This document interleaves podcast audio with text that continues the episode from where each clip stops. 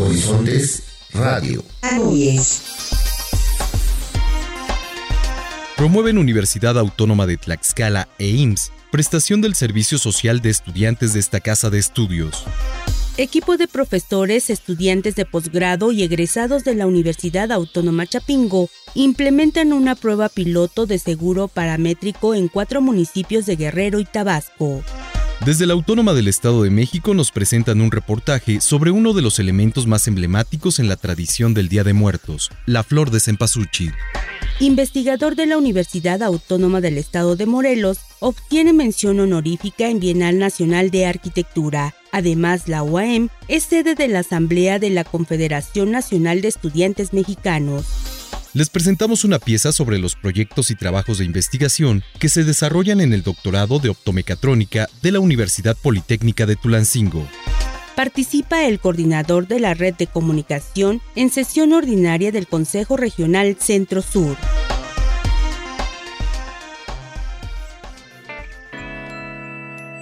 Horizontes Radio.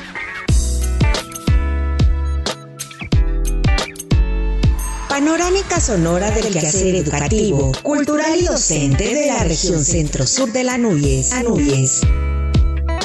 Horizontes. Horizontes. Radio.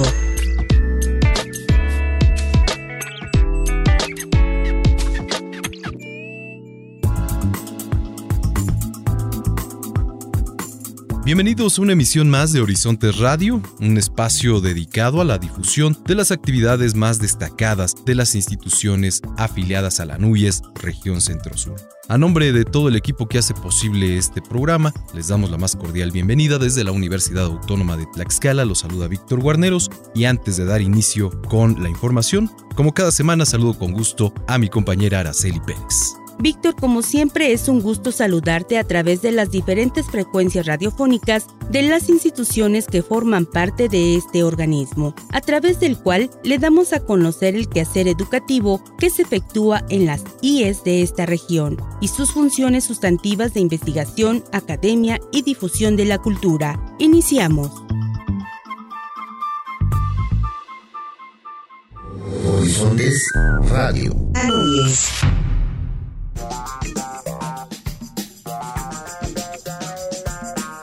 La Universidad Autónoma de Tlaxcala signó un convenio de colaboración académica con el Instituto Mexicano del Seguro Social para que estudiantes de la licenciatura en cirujano dentista que se imparte en la Facultad de Odontología realicen su servicio social en los campos clínicos de esta institución. Al dirigir su mensaje, el doctor Serafín Ortiz Ortiz, rector de la UATX, subrayó que este enlace que hoy se formaliza sirve a ambas instituciones y trasciende al interés de la sociedad en diferentes direcciones, con base en las profesiones que la universidad ha desarrollado durante su construcción histórica, que hoy suman 41 licenciaturas, algunas relacionadas con el área biomédica, así como los posgrados en los que se produce investigación, conocimiento científico y tecnológico, aspectos que pueden formar parte de esta actividad. Quiero informarles que nuestra universidad del año 2019 a esta fecha, hace tres años, ha recibido la confianza del Gobierno de la República, de la Secretaría de Educación Pública, para que desde esta universidad se emprenda el proyecto nacional que hoy denominamos de atención de la educación inicial. Y estamos formando aquí a académicos, a profesores que están haciendo su licenciatura en educación inicial. Y desde aquí, a distancia, se están formando profesores o académicos de 15 universidades más de la República. Y hay una preocupación del gobierno del país de instaurar esta licenciatura en todas las universidades de, México, particularmente las autónomas como la nuestra. Ayer dialogando, antier, dialogando con el subsecretario de Educación, ha mirado como prioridad en la nueva escuela mexicana, en una ruta tendencial, iniciar de cero. Entonces, la escala hoy es la universidad responsable de la educación inicial en México.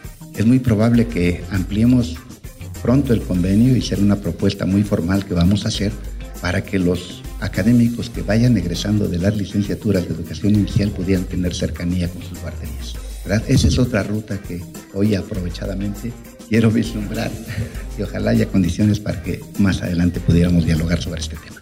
Por ahora eh, deseo mucho éxito en este convenio que estamos suscribiendo por su parte, el doctor Julio Gutiérrez Méndez, titular del órgano de operación administrativa descentralizada estatal Tlaxcala, agradeció a la UATX por permitir a esta institución seguir formando talento humano en materia de salud, toda vez que el IMSS es más que clínicas y hospitales, porque atiende temas sociales, deportivos, recreativos, culturales, capacitación para el trabajador y promoción de la salud. Pero hoy justamente cuando venimos a esta máxima casa de estudios para esta firma de convenio de colaboración para la carrera de odontología, pues sigamos esforzándonos por llevar mejor salud a la población tlaxcalteca.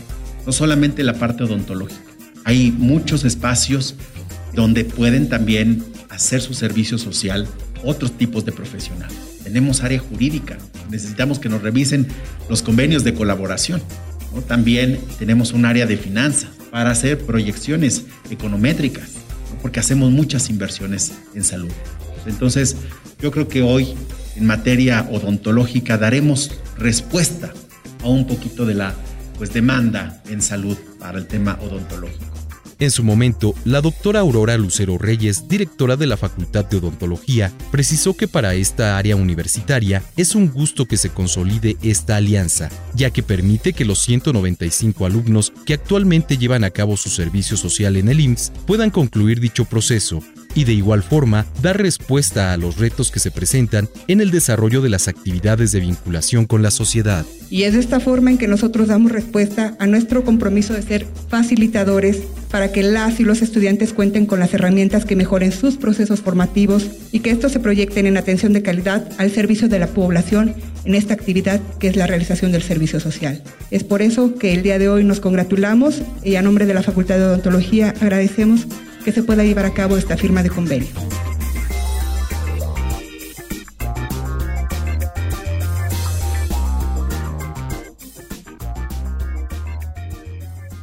Horizontes Radio.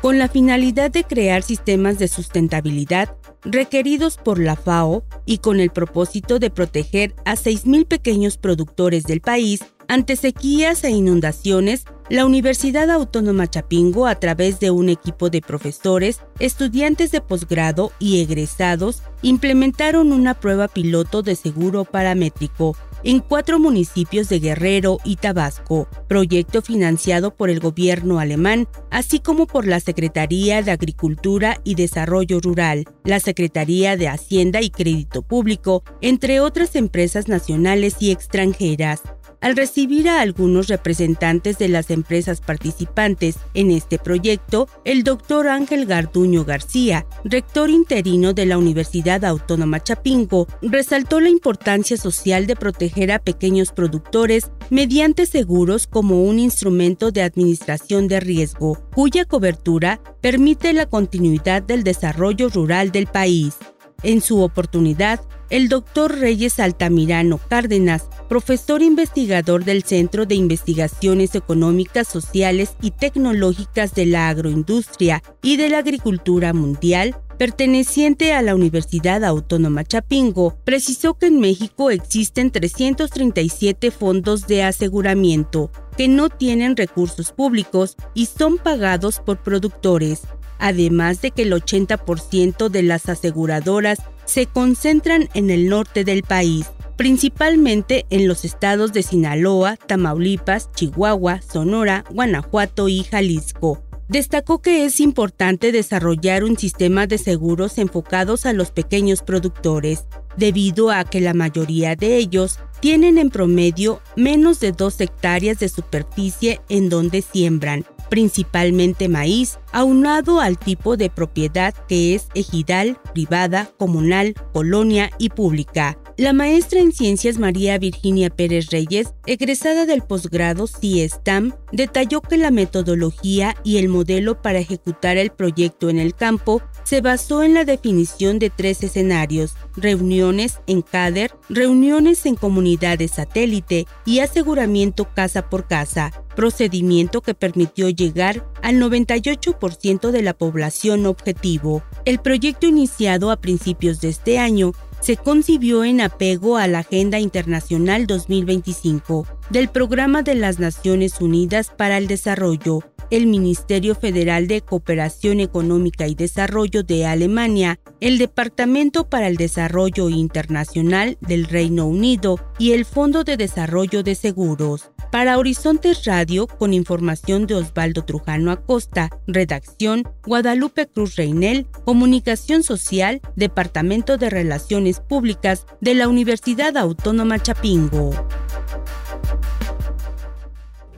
Horizontes Radio.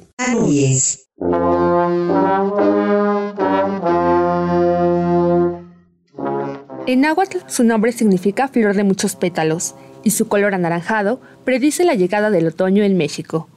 La flor de cempasúchil es sin duda uno de los elementos más representativos de la celebración del Día de Muertos, una festividad que está muy apegada a la identidad mexicana y que incluso es reconocida a nivel internacional. Pero en últimos años ha crecido una inquietud sobre si estamos comprando auténtica flor mexicana o si se trata de una flor de origen chino. Aunque la flor de cempasúchil es una especie endémica del continente americano que abarca 58 especies y de las cuales México posee 35, de acuerdo con el Instituto de Ecología, la flor que se utiliza para enmarcar las ofrendas de nuestros difuntos ya no proviene de semillas mexicanas, como le explica el académico de la Facultad de Ciencias Agrícolas de la Universidad Autónoma del Estado de México, Efraín Morales Pérez. Desde 1980 a la fecha, todas las semillas son de importación. Cuando hablan de semillas de importación, para nosotros ya no es novedad, ni siquiera nos ponemos tristes porque todo lo manejamos así. De la OMX, que además se dedica a la producción comercial florícola, señala que el cempasúchil que siembran en macetas la mayoría de los productores actuales y que es el tipo de flor que más se compra, es el resultado de una hibridación importada del extranjero. Los extranjeros tienen más visión porque ellos sí utilizaron todo nuestro material vegetativo de origen y han trabajado por mucho tiempo llevándose las semillas de líneas originales para darles su mejoramiento genético y ya nos mandan plantas más viables. Sin embargo, estas flores no son transgénicas, es decir, que su estructura genética no ha sido modificada o la función de sus genes, sino que únicamente se le han hecho mejoras en cuanto a su estética y en la solución de algunos problemas en la producción de flores como en las plagas, lo que se traduce en menos inversión de agroquímicos, pesticidas o fungicidas. Yo como productor veo que al vendernos semillas que me garantice que salga la flor homogénea, de un mismo color, por una parte yo les agradezco a aquellos que invirtieron mucho billete ahí, porque ya mi producción va a la segura a la venta. Eso se les agradece a los hibridadores químicos. En las instalaciones de la Facultad de Ciencias Agrícolas, la producción en maceta de cempasúchil se realiza bajo un techo translúcido de plástico, donde participan estudiantes y académicos. La germinación comienza la segunda semana de julio, para que a más tardar en el mes de agosto se puedan trasplantar a las macetas y los botones de la flor puedan abrirse durante octubre, previo a las celebraciones del Día de Muertos. Este mismo procedimiento se replica en Villaguerrero, Tenancingo, Tenango del Valle, Texcoco y Atlacomulco, los municipios mexiquenses con mayor producción de flores en maceta de acuerdo con el Servicio de Información Agroalimentaria y Pesquera. Pero no toda la producción del cempasúchil se realiza en invernaderos. Los campos que resplandecen de un naranja inconfundible también pintan de este color a las comunidades como San Francisco Putla, en el municipio de Tenango del Valle, donde el cempasúchil para corte es la principal actividad de su población. Sin embargo, este tipo de flor es menos consumida con el paso de los años, según señala Morales Pérez. Para flor de corte en campo no hay más que una sola variedad. Eh, tajetes pátula y tajetes erecta, que son los eh, ancestros de esto, pues se dan en el campo así como hierba. Los consumidores finales están entendiendo que es más fácil mantener una planta mayormente florecida o en flor que la flor de corte. La flor de corte dura 3-4 días y tiende a marchitarse. Ah. En las zonas rurales, la flor de cempasúchil para corte y que se siembra en el campo es la tradicional para ofrendas y altares de los difuntos. Una parte de los productores de estas zonas todavía utilizan la semilla nativa que la propia gente ha manejado por generaciones. No obstante, el académico de la Facultad de Ciencias Agrícolas puntualizó que esta tradición también se ha perdido debido al trabajo que representa cuidar esta flor para que toda la siembra se dé y los pétalos luzcan lo más uniforme posible. Situación por la que muchos productores han optado por sembrar en macetas, donde su inversión es mínima y se garantiza que el 99% de las semillas que cultivan germinen. Cuando cultivábamos a cielo abierto las semillas autóctonas o se manejaban semillas de las personas que hacían cultivos de traspatio, se conservaba la semilla año tras año tras año, pero se va degenerando la semilla. Llega el momento que en lugar de tener flores como estas, que todas están bien definidas, tenemos muchas flores que le llaman al productor flor macho. Al rato el productor ya no quiere. Y además, cuando se va manejando una variedad por más de cinco años, empieza a ser susceptible a plagas, enfermedades, lo que antes no. El abandono de la producción de cempasúchil originaria de nuestro país sigue la misma ruta que otras especies de flores como la nochebuena e incluso que el propio maíz, de cuyos cultivos se han beneficiado otros países.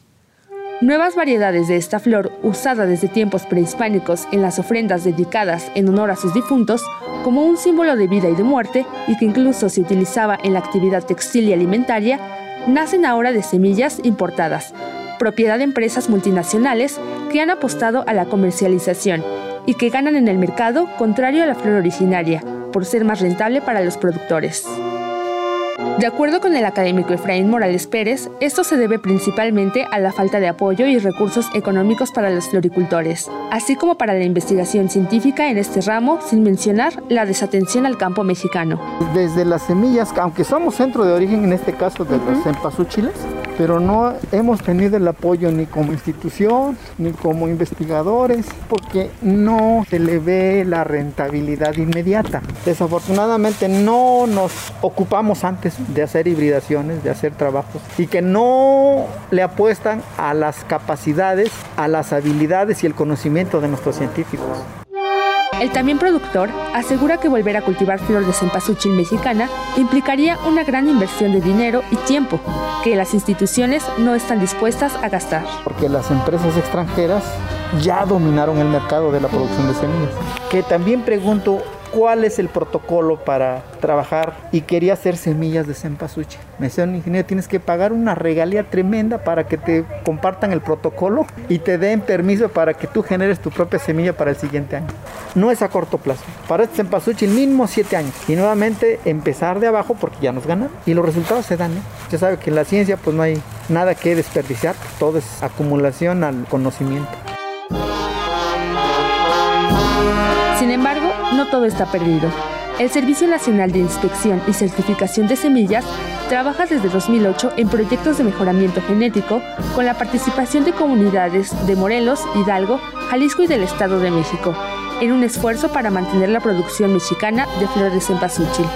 A través de la red Xochitl, se creó un banco de germoplasma donde se resguarda la diversidad genética del género Tagetes, una de las 35 especies de cempasúchil que se encuentran en México y la más usada para recordar a los difuntos. Con este proyecto también se implementan trabajos de caracterización, mejoramiento y desarrollo de nuevas variedades.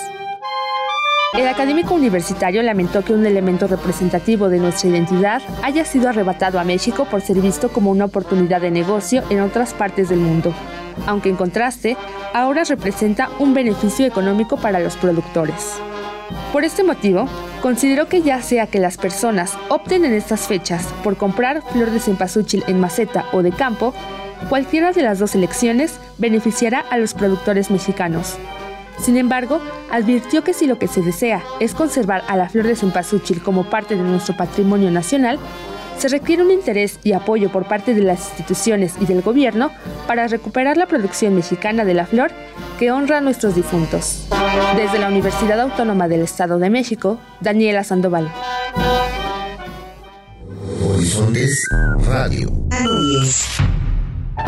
Del 9 al 11 de noviembre próximo, la UAM llevará a cabo la Feria Universitaria del Libro UAM 2022, que este año presenta actividades virtuales y presenciales a realizarse en el edificio 1 del Campus Norte de 10 a 19 horas. La Full UAM 2022 es organizada por la Dirección de Publicaciones y Divulgación de la UAM y el Centro Regional de Investigaciones Multidisciplinarias CRIM del Campus Morelos en la UNAM, con el objetivo de difundir publicaciones académicas y promover la lectura mediante la venta de libros, presentaciones editoriales, talleres y actividades culturales. Las presentaciones editoriales estarán a cargo del Fondo Editorial del Estado de Morelos, el Colegio de Morelos y editores independientes.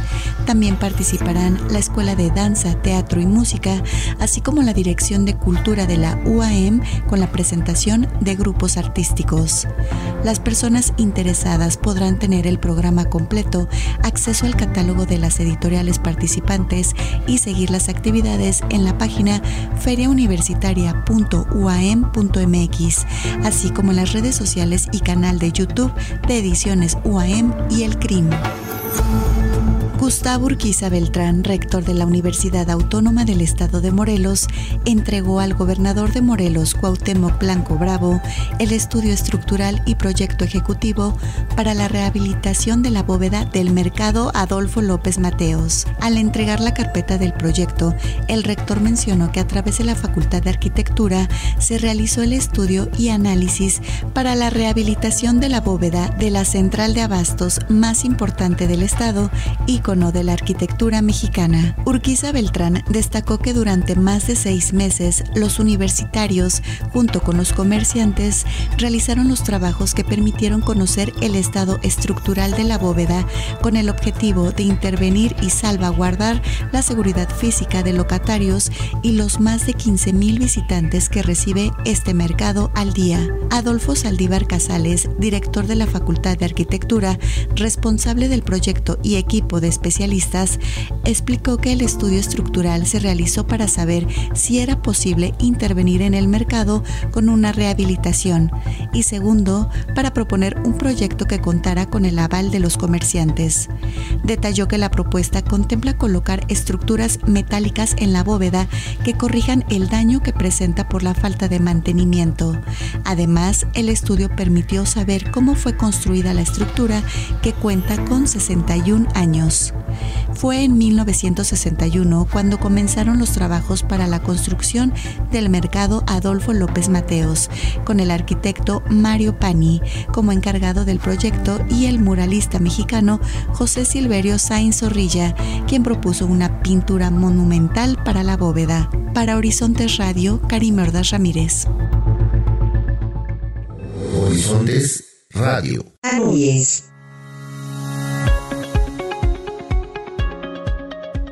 Hola, ¿qué tal amigos de Horizontes Radio? Me da mucho gusto presentar a la doctora Karina Totsky Quitl.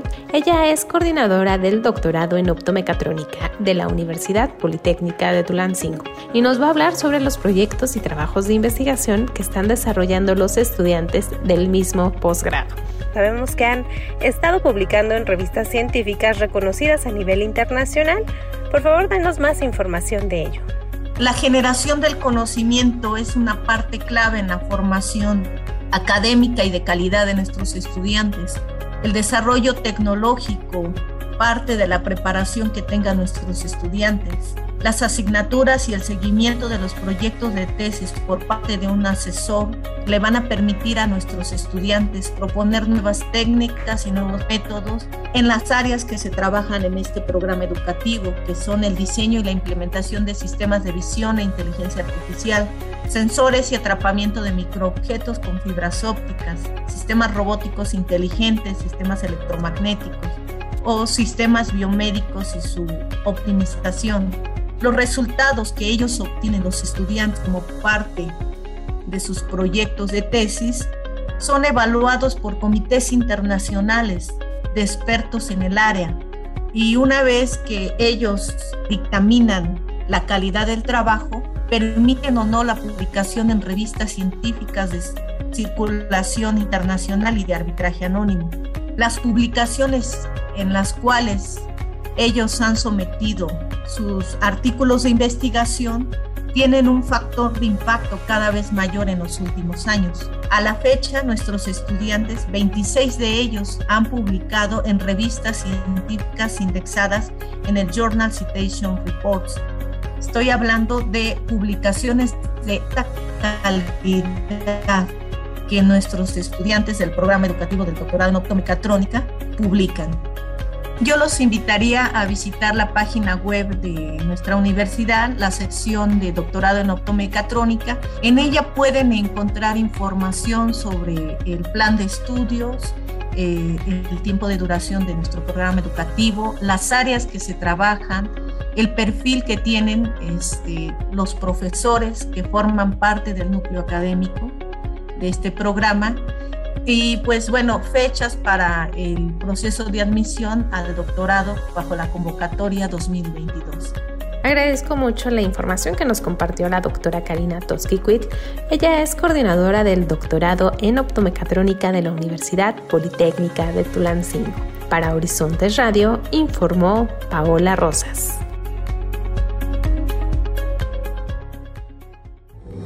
Horizontes Radio.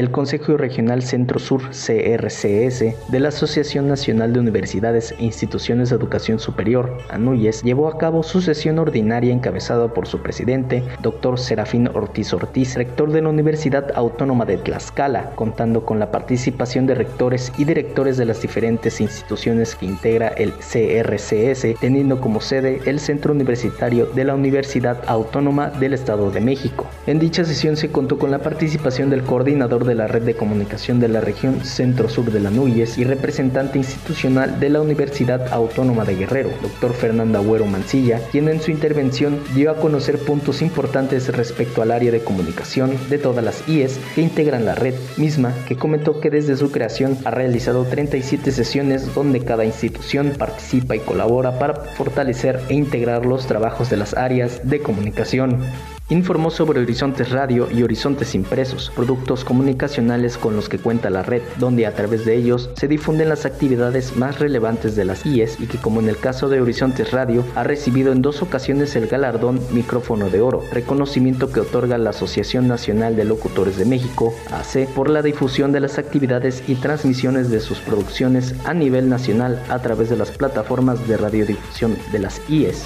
Enfatizó que desde el año 2020 la red de comunicación se integró al Congreso Mundial de Universidades y al Congreso Mundial de Prensa, donde se tiene pendiente el Congreso Mundial de Universidades que se realizará en Santo Domingo y Colombia el próximo año 2023 e hizo el llamado a las instituciones para que, a través de sus áreas de comunicación, puedan participar en este gran evento de talla mundial. Resaltó los convenios de colaboración que se tienen con la Asociación Nacional de Locutores de México y el Colegio de Comunicólogos del Estado de Guerrero y con quienes se trabaja en conjunto sobre la especialidad en comunicación, la cual ya se realizó en el estado de Guerrero, contando con 50 egresados. Finalizó invitando a los rectores y directores para que exhorten y apoyen a sus áreas de comunicación y difusión para que compartan sus trabajos, actividades y contribuyan en el fortalecimiento de la difusión de las actividades institucionales en los programas, radios universitarias y plataformas de comunicación. En la misma sesión se realizó la presentación de la oferta educativa en materia de género, cultura de paz y justicia, así como la presentación de la oferta de cursos virtuales Anuyes, FESE Santander, Universidades 2022-2023. Se hizo entrega de un reconocimiento al doctor Luis Armando González Plasencia, expresidente del CRCS, y también se contó con la participación del coordinador de la Red de Seguridad Institucional, el maestro Daniel de Anda Guillén. Informó para Horizontes Radio José Juan Romero Alvarado.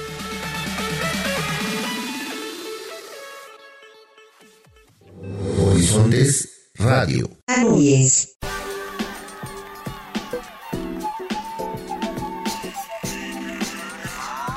Concluimos una emisión más de Horizontes Radio. Agradecemos como cada semana a las instituciones el envío de sus colaboraciones para hacer posible este programa. Los invitamos para que nos hagan llegar sus comentarios y sugerencias al correo electrónico centrosur-anuyes.uatx.mx Estuvieron con ustedes Araceli Pérez y Víctor Guarneros. Como cada semana les agradecemos el favor de su atención a este espacio radiofónico. Los invitamos a escucharnos a través de Spotify en la versión podcast y por supuesto les deseamos una excelente semana. Nos saludamos la próxima emisión. Esta panorámica sonora del acontecer educativo, cultural y docente de la Asociación Nacional de Universidades e Instituciones de Educación Superior, Región Centro Sur, llega a ti gracias a la colaboración semanal de las instituciones asociadas. Nos escuchamos la próxima semana por esta misma frecuencia. Horizontes. Horizontes. Radio.